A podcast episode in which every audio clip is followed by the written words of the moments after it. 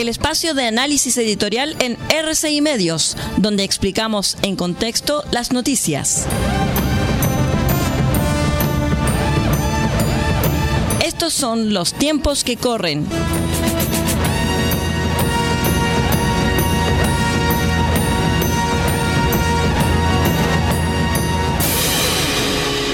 Hola, hola, hola, ¿cómo están? Bienvenidos a este su espacio de análisis y de opinión, los tiempos que corren. Lo que se presentó hace algunos días en materia tributaria no fue un pacto.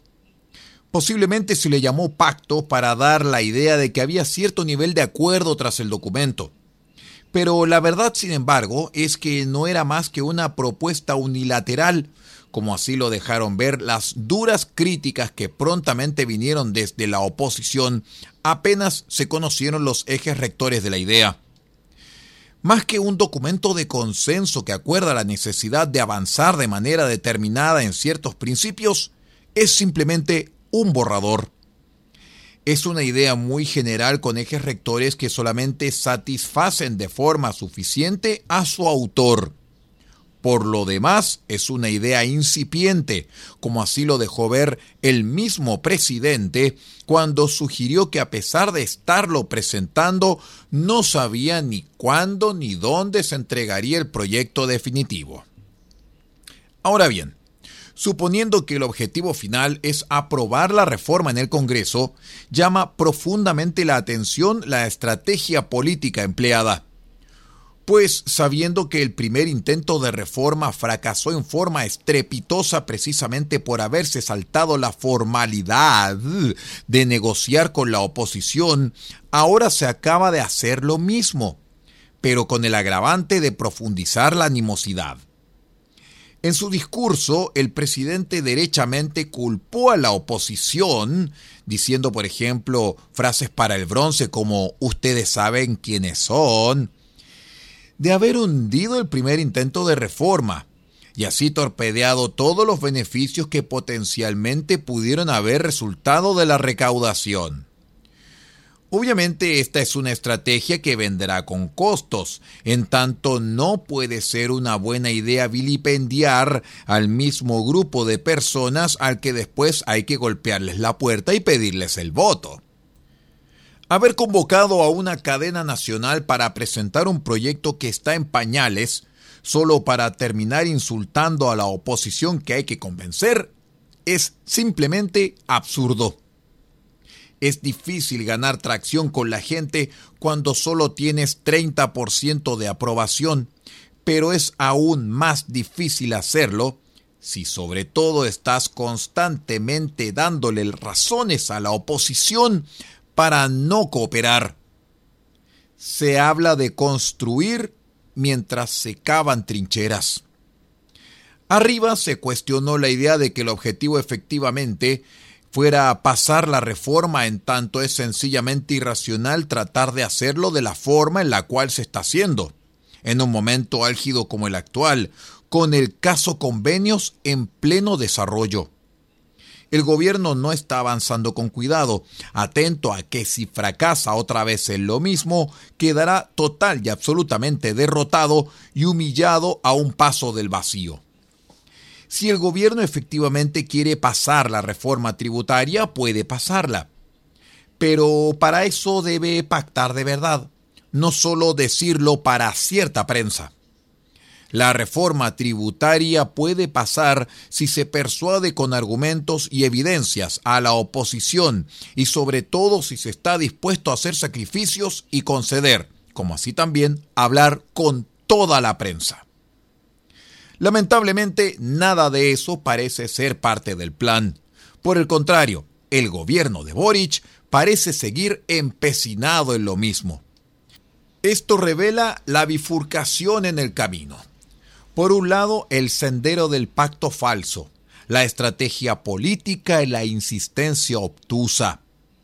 Por el otro, el del acuerdo real, el reconocimiento de la vulnerabilidad y la realización de que si no se concede, no se avanza. Mientras que el primero permite sostener el balance partidario del gobierno, conduce al fracaso político. Y mientras el segundo induce tensión interna, al menos permite presentar el sacrificio como logro. El gobierno hoy se encuentra en un punto similar al que se encontraba la expresidente Michelle Bachelet cuando pronunció la famosa frase del realismo sin renuncia. Pues poco después del caso Cabal se dio cuenta de que no podría avanzar ni en lo absoluto ni en lo relativo si no concedía. Así, la frase simboliza la realización de aquello y los ajustes estratégicos que se hicieron después, la consecuencia de esa realización.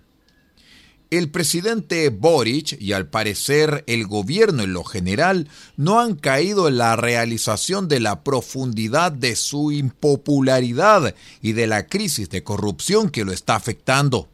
Desde afuera pareciera que siguen pensando que viven en enero de 2022 y que tiene tiempo para planificar su gobierno.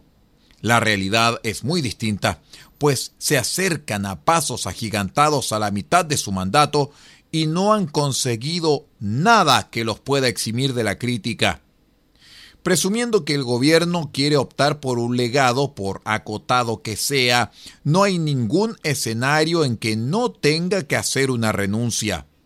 Y mientras más se demore en entenderlo, mayor será la renuncia que tendrá que hacer. El momento del realismo sin renuncia ya pasó. Ahora solo es posible el realismo con renuncia. A fin de cuentas, no es tan malo nunca darse cuenta de la realidad es mil veces peor. En el caso de la reforma tributaria que ya viene mal planteada, el escenario es clarísimo. Es mejor una reforma acotada que ninguna reforma. Mientras que una reforma acotada permite al menos optar por un legado, no hacer ninguna reforma obliga al presidente Boric a seguir dando excusas por no haberle cumplido a sus electores en lo relevante, en lo de fondo, una reforma tributaria acotada alza la vara. Si más adelante se hace una segunda reforma acotada, será por la existencia de la primera. Hacer algo siempre es mejor que no hacer nada. Por ejemplo, si se hubiese aprobado la reforma previsional propuesta por Bachelet, hoy se estaría debatiendo la reforma desde el piso establecido en 2016 y no desde el piso establecido en 1980. El gobierno no solo debe despertar de su letargo, aceptar su vulnerabilidad, transparentar la realidad y renunciar a su programa inicial, sino que además debe moverse rápida y firmemente hacia una estrategia de gradualidad que al menos le permita argumentar que hizo alguna cosa relevante. Mientras más se demore en moverse hacia la gradualidad, mayor será la renuncia que tendrá que hacer. Que tenga un lindo día. Hemos presentado el espacio de análisis editorial en RCI Medios, donde explicamos en contexto las noticias. Hasta aquí llegan los tiempos que corren. Hasta una próxima oportunidad.